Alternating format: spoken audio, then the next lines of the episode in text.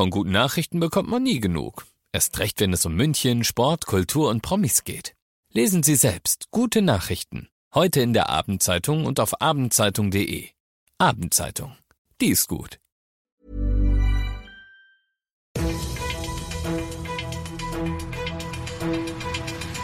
95 5 Charivari, das München Briefing, Münchens erster Nachrichtenpodcast.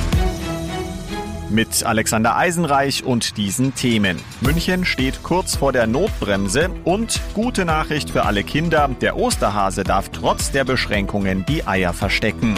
Herzlich willkommen zu einer neuen Ausgabe. Dieser Nachrichtenpodcast informiert euch täglich über alles, was ihr aus München wissen müsst. Jeden Tag gibt's zum Feierabend in fünf Minuten alles Wichtige aus unserer Stadt, jederzeit als Podcast und jetzt um 17 und um 18 Uhr im Radio.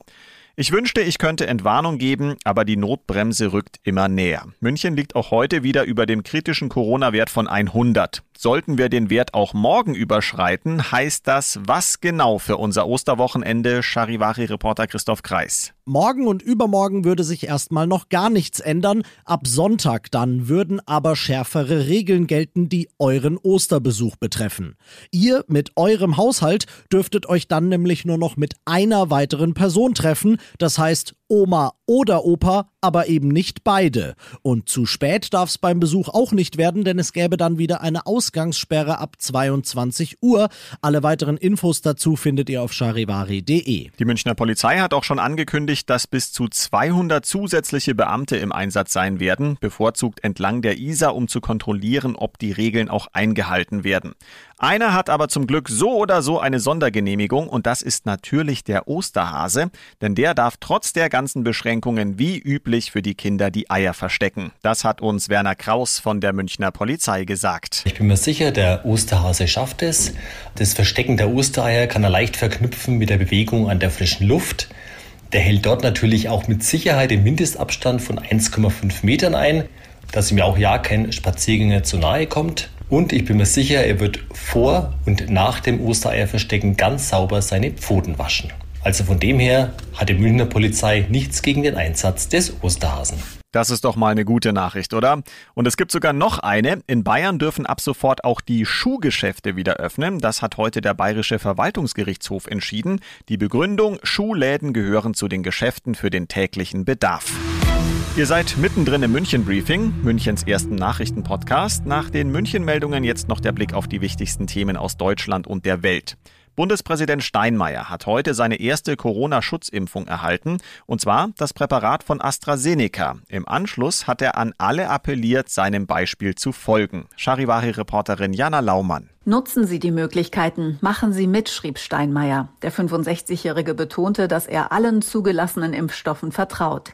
FDP-Chef Christian Lindner lobt das als ein wichtiges Signal und fordert, das Impftempo zu erhöhen. Ein wichtiger Schritt dafür soll auch sein, dass es nach Ostern Corona-Impfungen in 35.000 Hausarztpraxen geben soll. Die Pläne dafür hat Gesundheitsminister Jens Spahn heute vorgestellt. Inzwischen haben fünf Prozent der Deutschen schon ihre zweite Impfdosis bekommen. Eine Impfpflicht ist bei uns aber weiterhin kein Thema, in Italien aber schon. Ein Beschluss sieht eine Impfpflicht für viele Menschen im medizinischen Bereich vor. Aus Rom Charivari-Korrespondentin Claudia Wächter. Zwangsgeimpft wird niemand, doch Ärzte, Pfleger oder Apotheker, die die Spritze verweigern, die sollen dort eingesetzt werden, wo sie keinen Patientenkontakt haben. Wer das nicht akzeptiert, wird vorübergehend suspendiert, ohne Lohnfortzahlung. Richtig, sagen die Befürworter, denn Leute, die anderen eigentlich helfen sollen, dürften nicht zur Gefahr werden. Kritiker dagegen kontern mit dem Recht auf Selbstbestimmung und befürchten einen Bumerang-Effekt, denn schon jetzt fehlt hier medizinisches Personal. Und das noch zum Schluss. Auch im Tierpark Hellerbrunn wird Ostern gefeiert. Die Tiere haben besondere Leckereien bekommen. Der kleine Babyelefant Otto zum Beispiel hat ein Nest aus Heu und Bambus gefüllt mit Obst und Gemüse verputzt. Und apropos Otto, der kleine Elefant ist auch der Star eines Aprilscherzes mit der Münchner Feuerwehr zusammen. Die will nämlich angeblich den Urin der Elefanten für ihre Fahrzeuge verwenden. Das kreative Video dazu seht ihr auf unserer Charivari Facebook-Seite. Ich bin Alexander Eisenreich, würde auch gerne mal den kleinen Elefanten live erleben und wünsche euch allen ein tierisches Osterfest. 95 5 Charivari, das München Briefing. Diesen Podcast jetzt abonnieren bei Spotify, iTunes, Alexa und charivari.de. Für das tägliche München Update zum Feierabend. Ohne Stress, jeden Tag auf euer Handy.